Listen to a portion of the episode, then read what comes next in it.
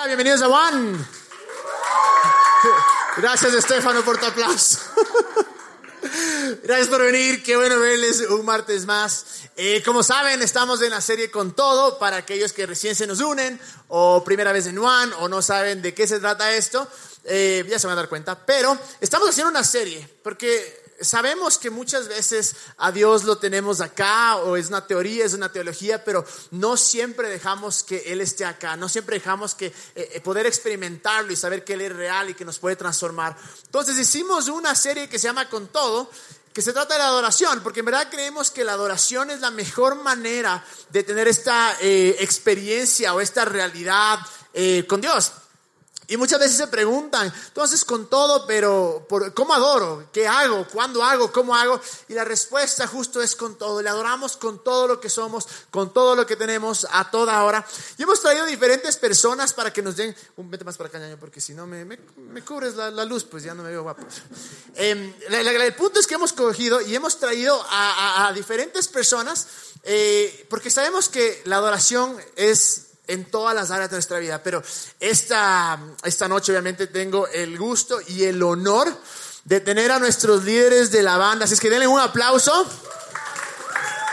Eh, algo que hemos, hacemos acá en One que es extremadamente importante para nosotros es justo la parte de la adoración musical. Eh, es por eso que siempre, martes tras martes, durante años, y vamos a seguirlo haciendo así, porque sabemos que después del mensaje que escuchamos podemos encontrarnos con Dios. Y a quién mejor preguntarle acerca de este tema de aquellos que están acá martes tras martes sacándose la madre porque no saben el trabajazo que es eh, cantando y adorando. Así es que Sebas, Bernie, bienvenidos a One Muchas gracias, Cami. Y, bienvenidos a, a, conversar, pues aquí. Vamos a conversar un poquito. Y, sé que los dos, eh, es evidente obviamente que tienen un talento, que tienen eh, esta gracia sobre ustedes para hacer, pero quisiera preguntarte un poquito, Bernie, eh, ¿dónde empezó esto para ti? ¿En qué punto de tu vida te diste cuenta? Primero, ay, hijo madre, sé cantar, ¿no? Porque obviamente, hay, todos, ¿sí o no? De guaguas todos cantamos, hasta los 3, 4 años cantamos y somos una maravilla hasta que nos damos cuenta de que algunos somos realmente pésimos. Decimos, no cantamos más. En la ducha. En, donde sea.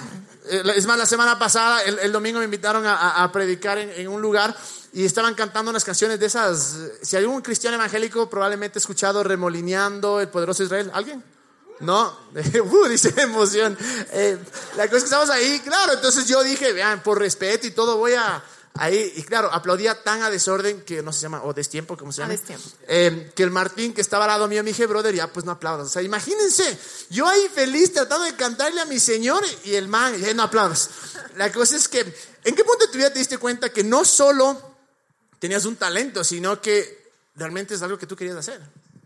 Bueno, yo empecé a cantar cuando tenía cinco años, eh, grababa jingles con mi papi y esta pasión empezó a crecer poco a poco, no fue como de la noche a la mañana ya sabía cantar, sino fue un talento que fui desarrollando poco a poco y que Dios me fue dando las herramientas para irlo eh, desarrollando y que vaya creciendo también. ¿Y en qué punto dijiste, o sea, quiero usar este talento? Y quiero usarlo para cantar a Dios. Porque obviamente en, esto que sé de los jingles y todo, cantabas muchas cosas, pero ¿en qué punto dijiste, puedo usar esto para alabar a Dios? Bueno, más o menos cuando tenía creo unos 12, 13 años, eh, mi trasfondo es cristiano, entonces eh, yo empecé a cantar en, en la banda de una iglesia y poco a poco fui desarrollando ciertas habilidades para cantar ahí. Eh, y eso me hizo dar cuenta, sí, como que sí soy un poco buena para esto, ¿no? Y ahí fue cuando Dios eh, me llamó y dije, este es mi llamado, esto es lo que Dios quiere que haga, este es el propósito en mi vida. Cuando tú dices que Dios te llamó, ¿cómo sabes? no te estoy eh, cuestionando, no estoy preguntando en verdad. O sea, ¿por qué, ¿cómo sentiste o cuál fue tu experiencia que dijiste, es lo que yo tengo que hacer? Porque fuimos, su palabra dice que fuimos creados para adorar. Entonces, eh, creo que esa fue la confirmación, wow, o sea, Dios me ha dado este talento de cantar y entonces Él me quiere cantando, Él quiere que le cante a Él, Él quiere que le adore a Él. Qué hermoso. Cevitas te toca, loco. ¿En qué punto vos dijiste, wow, o sea, creo que canto bien y quiero hacer esto para cantar a Dios? Eh, bueno, es un gusto estar con ustedes esta noche. Em, yo Mm, He cantado desde muchos años, canto desde que tengo 10 años, siempre canté en los coros. Y siempre fui bueno, siempre fui bueno para la música, siempre fui bueno para tocar instrumentos, siempre toqué algunos instrumentos, pero yo creo que me di cuenta que era bueno para alabar, para adorar a Dios cuando empecé a, cuando empecé a venir acá. Porque antes no tuve esa oportunidad. Antes. Tú le eh, servías a Dios de otra manera, por decir así. Sí, así es. Yo toda mi vida fui católico, entonces es, es completamente diferente. O sea, em, eso. O sea, y, y es justo el punto, ¿no? Eso. Eh, es lo hermoso y sé que muchos eh, eh, amigos católicos nos visitan y es lo hermoso poder saber que puedes eh, servirle a Dios. No se trata de una religión, sino servirle a Dios de diferentes maneras. Y, la pregunta junto, es, junto con eso es, vos llegaste a Juan y te dijeron, ve, pana, necesitamos que alguien cante. O sea, en verdad vos te lanzamos a la brava porque necesitábamos a alguien. Porque antes que responda eso, quiero contarles un poquito la historia de por qué es tan importante que ellos estén acá y que la banda esté acá, porque esta es una respuesta a nuestras oraciones de años. En realidad, muchos de ustedes hemos contado la historia de que éramos One Heart. Y claro, comenzamos como un grupo pequeño y eventualmente comenzamos a, dijimos, bueno, vamos a meterle música a esto. Y como yo les digo, yo soy un desastre para la música y los otros cuatro que estábamos éramos todos un desastre. Entonces dijimos, hay que hacer algo. ¿Cuál es la solución más fácil? Dijo, madre, tienes un iPod, musiquita, perfecto, con el teléfono. Entonces poníamos ahí, y lo chistoso era que, claro, la gente como que estaba recién comenzando a entender este del tema de la adoración y en plena canción, zzz, entonces te cortaba toda la nota porque estaba conectado al, al parlante. Entonces era como que, mami, mami, no, no, está adorando, ya, ya, ya, ya, ya. O sea, sigan, sigan, sigan, no se distraigan. Entonces era espantoso. Eventualmente viene una persona que era un tipazo con un corazón increíble y dice, ve, yo sé cantar, yo sé tocar la guitarra. Claro, o sea, que yo haga audiciones a alguien es imposible, pues porque para mí todo suena excelente. Entonces, dale, anda, canta. Entonces el man comienza, ¿no? Entonces comienza a cantar y comienza a cantar de esta manera. No hay otro nombre igual. Y estoy aquí, Señor, y tú me rescataste. Entonces, el man en plena alabanza se mete el freestyle. Yo decía, hijo de madre, o sea, el momento que vos ya comienzas a levantar las manos y de repente freestyle. Entonces fue como que, o sea, bueno, tal vez no le explicamos bien y todo. Entonces podemos, ve ñaño, ve pana, qué hermoso que seas rapero, que te guste el freestyle, pero vamos a tal vez enfocarnos en esta parte solo a cantar la canción, ya no, no vayas con el fluir, sino anda con la canción. Entonces el man, no, pero que es arte, que ni sé qué, le digo, hermoso arte, sí, hacemos arte después, pero en esta canción, por Dios, ya, perfecto. Entonces ya llegó un día en que dijimos, bueno, ya no va a ser una canción, va a ser dos canciones. Entonces eh, era una noche increíble donde decíamos, vamos a- a- a- a ver cómo la gente adora y todo. Entonces comenzamos, no, ñaño, verás, no hay freestyle. No, no, tranquilo, pana, verás dos canciones y no hay freestyle. Sí, tranquilo. Entonces comienza con la primera canción. No hay otro nombre igual. Perfecto, todo el mundo creo que moqueaba, lloraba, todo hermoso. Ya, siguiente canción. Ya tu nombre llama. Entonces yo veo que la gente comienza a, a- a adorar. Y digo, qué hermoso. O sea, en verdad la gente está teniendo esta, esta, esta conexión con Dios. Y me la acerco al man y le digo, ñaño, una tercera canción. El man, de una. Y comienza. Tu luz. Y estoy en la tercera canción y ahora sí puedo rapear. O sea, hijo, no dijo eso, ¿no? Pero, pero en verdad, el man comienza a meter el freestyle. Hijo de madre, yo, o sea, los pocos pelos que me quedan me arrancaba y decía, hijo de madre, ¿cómo puede ser esto? Y me la acerco al final y digo, brother, loco, o sea, te senté y te pedí que por favor no hagas freestyle. Y el man, no, tú me dijiste dos canciones, esta era la tercera. O sea, entonces, imagínense lo que es pasar de eso a tener una banda acá es algo impresionante. Pero el punto es que, claro, llegué el Sebas, solo teníamos a la Sammy que cantaba y el Steve ahí en, en Spanglish. Y bueno, te lanzamos, loco. ¿Cuál fue tu perspectiva el rato que alguien te dijo, ve, cántale a Dios? La verdad es que a mí me daba muchísimo miedo porque no tenía idea de qué hacer. Entonces solo literal, hacía lo que tú le pedías al, a este man. Iba y cantaba. Ibas y freestyleabas. claro. No, no, no, no Ah, hay ya, que ver. Entonces, em, claro, o sea, a mí me daba terror subirme a cantar porque yo no tenía idea de qué hacer, solo cantaba, pero era como que todo el mundo quería levantar las manos y todo el mundo quería cantar, pero yo como, ¿será que levanto las manos? ¿Será que canto también? Entonces, em, eso, fue, eso fue lo que pasó cuando empecé a cantar aquí. Y tú dices que estabas eh, súper nervioso. ¿Todavía te pones nervioso? No, ya no, ya después de tantos años, después de estar aquí tanto tiempo, ya nada de nervios. Bernie, para ti, eh, ya vas cantando vos desde Guagua, obviamente. Pero, ¿te pones todavía nerviosa? Yo sí me pongo nerviosa. ¿Por qué? Full. ¿Pero por qué? No sé por qué me pongo nerviosa, pero creo que es como no acostumbrarse a de que todo va a salir bien, sino es eso de, y ahora, o sea, ¿cómo lo hacemos? Y aquí en la banda me molesta, me dicen que yo ministro y es que me olvido las canciones, la letra. el freestyle claro, yo hago el freestyle cristiano, exacto. Entonces empiezo a cantar cualquier otra cosa o no entro en la canción. Entonces sí me pongo nerviosa, pero creo que es parte de, creo que es parte de tener ese temor eh, de que la presencia de Dios es, es algo especial, no es algo como ya rutinario, sí, ya me sé, ya me pasa. Entonces siempre me pongo nerviosa como, no, tiene que salir súper bien para que podamos, nuestros corazones puedan agradar a Dios en todo tiempo. O sea, quieres hacerlo bien realmente. Exacto. ¿Y, y por qué tú crees que la música es algo importante y, y podemos usar la música para adorar a Dios? Yo creo que la música toca las fibras más íntimas de nuestro corazón. No sé si a ustedes les ha pasado, pero cuando uno escucha una canción súper alegre, le cambia el ánimo. Cuando uno escucha una canción cortavenas, está ahí, pero que la adora. Y creo que la música toca las fibras más íntimas de nuestro corazón y eso es lo hermoso también de la adoración, que podemos conectarnos eh, con Dios de una manera diferente a través de la música. Podemos eh, orar cantando, que nuestra canción sea la oración de nuestro corazón. ¿Tú por qué crees, Sebas, de esa misma pregunta? ¿Por qué crees que se puede usar o se debe usar la música para adorar? Bueno, a mí me parece que eh, la música es aquello que te permite expresar todo aquello que estás pensando, todo aquello que estás sintiendo y no encuentras las palabras para eso, ¿me cachas? Es como que podrías decirle a tal persona como que, oye, ¿sabes qué? Tal cosa, me gustas o lo que sea. O le puedes escribir una carta.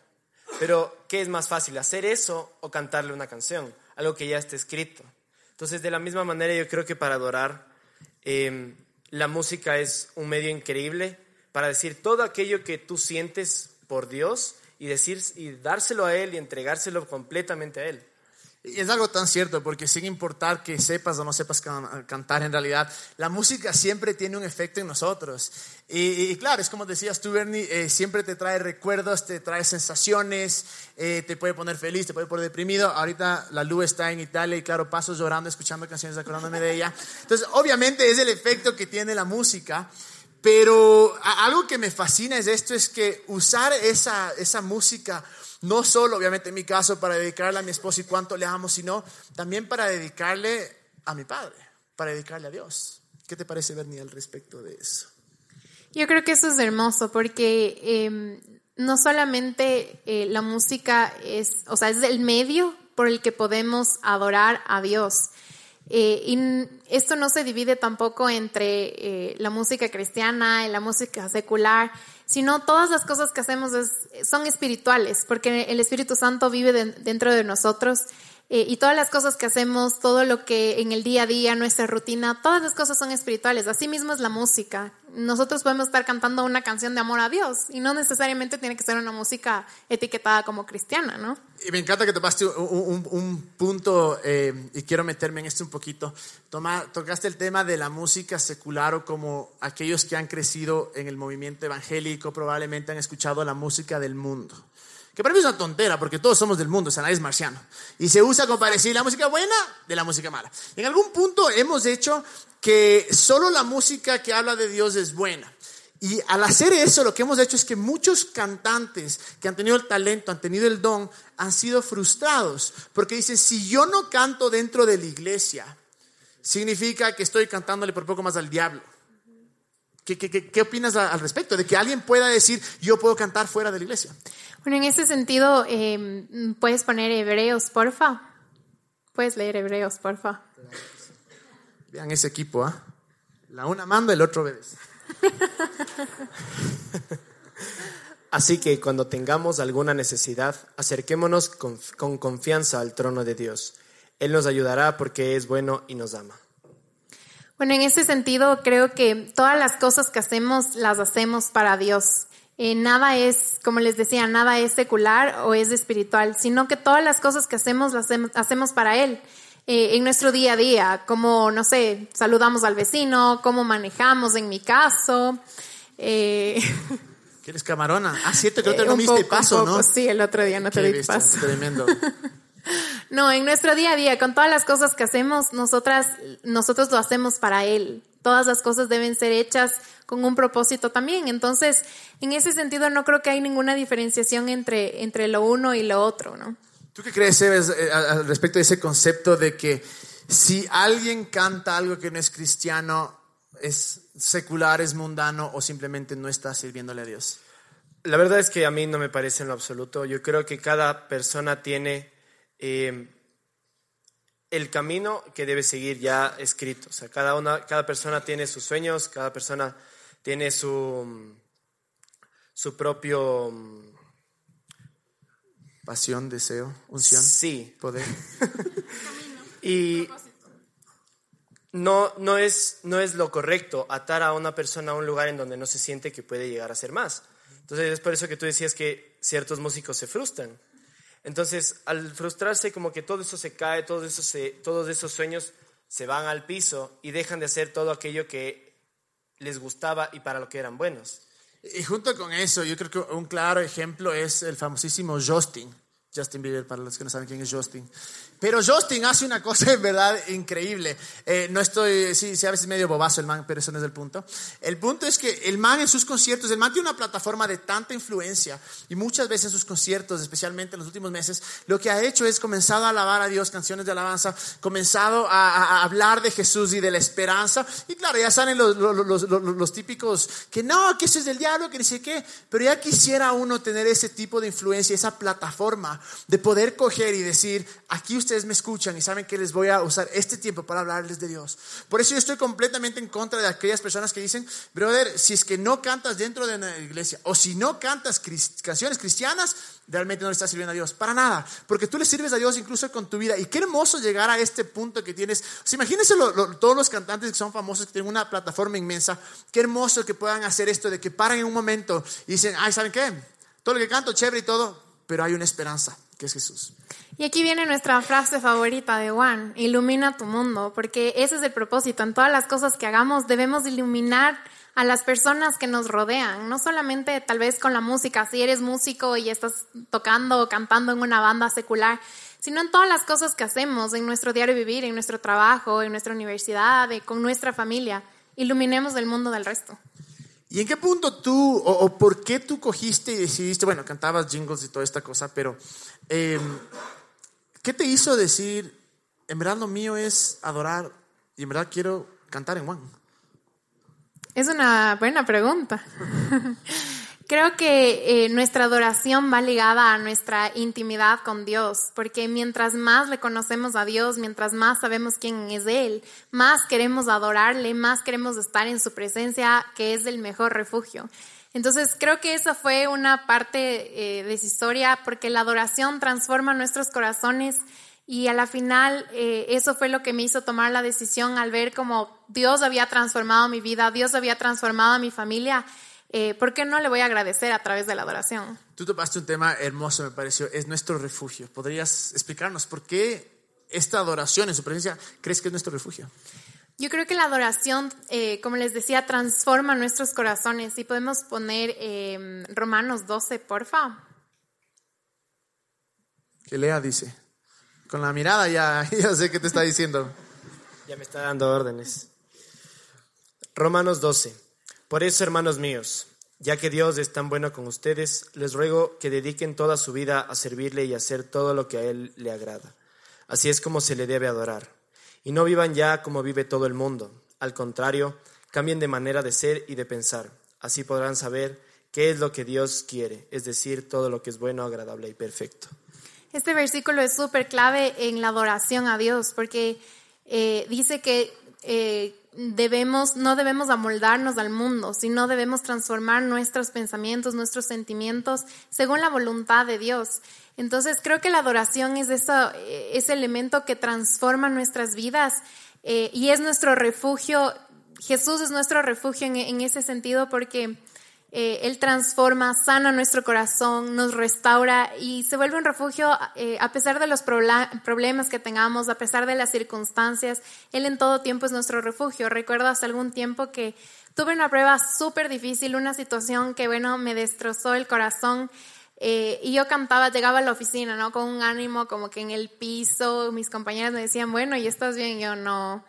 Entonces me ponía, me acuerdo, los audífonos, llegaba a la oficina, me ponía a trabajar y ponía esta canción de Vives en mí, vives en mí, soy tuyo para siempre. Y era como Dios me recordaba, tú eres mía, no debes por qué tener, no debes por qué estar, eh, no sé, temerosa, eh, con dolor. Si tú eres mía, yo soy tu refugio, tú me perteneces y yo vivo en ti. Entonces creo que Dios transforma nuestros corazones, nos sana eh, nos restaura a través de la adoración. Qué buena, y me encantó esto que decía, claro, que no te, no vivas como todo el mundo. Esta parte de cuando la Biblia habla del mundo, hay, dos significados del mundo en su, el mundo. Cuando dice Juan 3:16, de tal manera amó a Dios al mundo, pero cuando usa en este, en, este, en sentido la otra palabra que es el sistema del mundo, y es justo eso, me encanta que dices del refugio, porque ¿qué es lo que te hace el sistema de allá afuera o todo? Estás triste a chupar, estás triste a hacer esto, tienes, eh, tienes necesidad a robar, qué sé yo. Pero justo es el refugio, me encanta, porque es decir, Jesús confía en ti, confío en ti.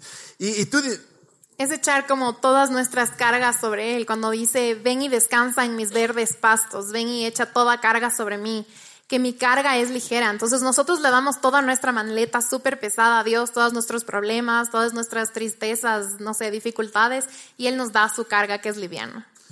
Sebas, para ti, ¿qué sucede en ti cuando adoras? Porque claro, te paras acá, semana tras semana, ¿qué sucede en ti?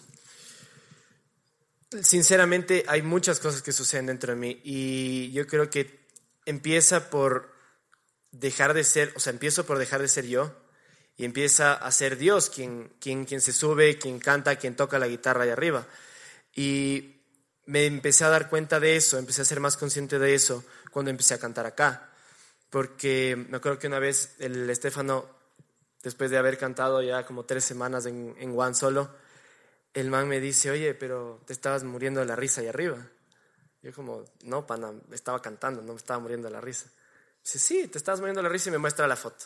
Entonces yo como que a qué rato. Y esas son de las cosas que pasan en mí cuando, cuando yo adoro. De repente dejo de ser yo y estoy siempre sonriendo así, sonrisa adornado. Y es, es, Dios que trabaja en mí, es Dios que trabaja eh, a través de mí, es Dios que quiere tocar las personas. Entonces, eh, también Dios trabaja en mí transformando aquellas cosas que tienen que ser cambiadas, transformando aquellas cosas que son malas. Entonces, eso es lo que sucede dentro de mí cuando adoro. Y, ahora vos que te paras semana a semana, ¿cómo hacer? Danos una guía, porque claro, nosotros también semana a semana no cantamos acá, o sea, la tienen fregada, porque acá les ven todo el mundo, a nosotros en el oscurito no nos ve nadie. Pero al estar ustedes acá, yo creo que puede ser muy fácil caer en que ya no es tanto la adoración, sino cumplo con lo que se hace el martes, que es tocar y cantar. ¿Cómo evitar que eso suceda? Incluso para nosotros, para que la parte final de cada martes no sea ah, tocar la alabanza, sino es el momento donde puedo conectarme. ¿Cómo hacer para evitar que se vuelva algo rutinario y que ya es algo más? Justo tú lo acabas de decir, es el hecho de conectarse con Dios y desconectarse de uno mismo. Porque ¿cuál es, cuál es el fin último de lo que hacemos acá arriba en el escenario de la adoración? Es alabar a Dios no estamos hablando de personas, no estamos hablando de la música, no estamos hablando de nosotros, estamos hablando de Dios. Y creo que en ese momento es en donde pierdes toda la concepción de rutina que puedes tener al momento en el que tú adoras. Porque si tú te subes y cantas, como uno empieza, por lo menos como yo empecé hace dos años, cantas y cantas y cantas y cantas, pero no hay nada. Pero si tú te das cuenta de que realmente lo que importa es Dios y lo que realmente tiene que ser el centro en ese momento es Dios, deja de haber rutina, deja de, empieza a tener todo más significado, empieza a ser todo más profundo. Tienes el chance de compartir todo lo que tú tienes dentro y Dios lo toma y lo usa y lo transmite a las personas para que usen eso también. Qué hermoso. Misma pregunta, Bernie. ¿Cómo evitar que eso suceda? Yo creo que aquí la clave es que lo sagrado no se nos vuelva común que nuestra intimidad con Dios, nuestra relación con Dios no se vuelva algo rutinario ni común, que sea como, sí, o sea, Dios está ahí, sí, a veces oro, a veces canto, pero ya, sino que sea como una relación como tan especial, sea nuestro momento anhelado de todo el día en que podemos llegar, no sé, a nuestra casa y podamos orar, podamos cantar, aunque todo el día podamos estar igual en conexión con Dios, pero que sea ese momento, ese anhelo, realmente esa hambre de conocer más de Él, de estar más en su presencia, de conocer más de su palabra. ¿Y cuál es tu motivación para adorar? Creo que mi motivación es agradecimiento, esa es la palabra, porque yo creo que uno eh, no es merecedor de toda la gracia que, recibe de Dios, de todo el perdón, de toda la, restauración. Eh, creo que desde tan pequeña eh, yo cantaba a Dios porque yo vi cómo Dios transformó a mi familia. Mis papás estaban al borde del divorcio, mi casa era un desastre. Eh, en el colegio no me iba bien, mi autoestima no estaba bien y yo creo que eh, yo adoro por agradecimiento, por ver cómo Él puso todo en el lugar, cómo restauró a mi familia, cómo restauró el matrimonio de mis papás. Eh, y nos dio definitivamente una nueva vida que ahora veo y digo, wow, Dios, eres increíble realmente, qué bendecida que soy, qué bendecida me siento. Qué, increíble, en verdad. Y, vean, gracias, gracias, gracias, gracias. Obviamente eh, nos toca hacer algo que justo estamos hablando y van a tener que hacer algo imposible porque les toca llamarse ustedes mismos, así es que llámese nomás. Eh, quiero llamar a la banda, por favor. Eso. Y, mientras viene la banda, eh, Seba, si puedes dejarnos con unas palabras, si quieres que algo recordemos de esta noche, ¿qué quieres que sea?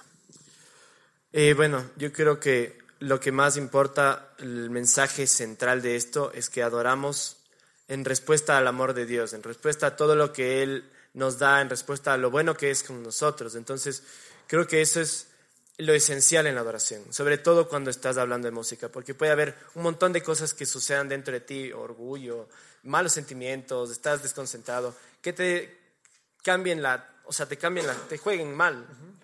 Pero realmente eso es lo que importa. Eh, llevar tu, tu oración a las manos de Dios y que Él las tome, que Él las haga realidad, que Él transforme aquellas cosas como venía diciendo que están mal. Entonces, eh, es animarles siempre a que estén más conscientes de que Dios puede hacer grandes cosas si ustedes permiten que Él entre. Démosle un aplauso a Sebas, gracias. Gracias, Sebas. Y algo que quisiera contar es, vean, obviamente le ven aquí a los dos adelante y muchas veces sucede que, porque claro, como son medio celebridades, se visten chévere, cantan, uno tiene la imagen de que son hechos los duros o que son los más espirituales y les digo, es gente tan normal, no digo normal en que son unos cualquiera, no, en verdad son espectaculares, pero digo normal en el que no son orgullosos, tienen sus luchas y por eso es tan chévere poder haber escuchado a Sebas y Bernie, eh, saber su corazón en realidad. Y les digo, si tienen un chance, conózcanles de estas dos personas, conózcanles a toda la banda, porque sí, ahí se ven súper chéveres, pero son mucho más chéveres en el día a día. Pero Bernie, antes de que... Ya sí, somos chéveres. Sí, súper chéveres. Pero le haces falta a tu equipo, así es que antes de ir para allá, eh, ¿con qué palabras nos puedes dejar? Eh, bueno, creo que algo clave en la adoración es que eh, rompamos barreras, no tengamos esa, esa mentalidad de si no soy, eh, no sé, si no me siento digno delante de Dios, si sé que he cometido errores, si sé que la he fregado. rompamos esa mentalidad de que no podemos acercarnos delante de Dios. Él es el mejor maestro, el mejor restaurador, el que el mejor refugio, como decíamos, y como decía Hebreos, Él nos invita a acercarnos al trono de la gracia confiadamente, porque eso dice, acercarnos al trono de la gracia, no de, no sé, de la justicia o de, no sé, de la santidad. Es al trono de la gracia, porque su gracia es tan infinita, realmente no nos merecemos a veces tantas cosas que tenemos y Dios en su infinita gracia, en su infinita misericordia nos bendice tanto.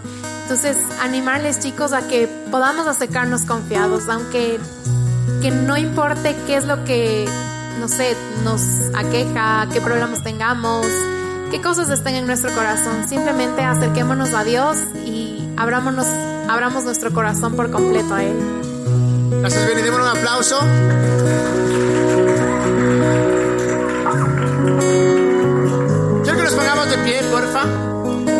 Porque si hemos hablado de adoraciones, porque obviamente vamos a adorar.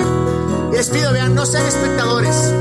No dejen que la presión pase por ustedes, sino que usemos este tiempo para enfocarnos en la bondad, en lo hermoso que es Dios, en lo grande que es Dios. Ya les digo, tal vez para algunos es un poco raro, parece karaoke, no es así. Es el momento en que yo cojo y digo, Jesús, me enfoco en ti, porque tú eres más grande, así es que vamos a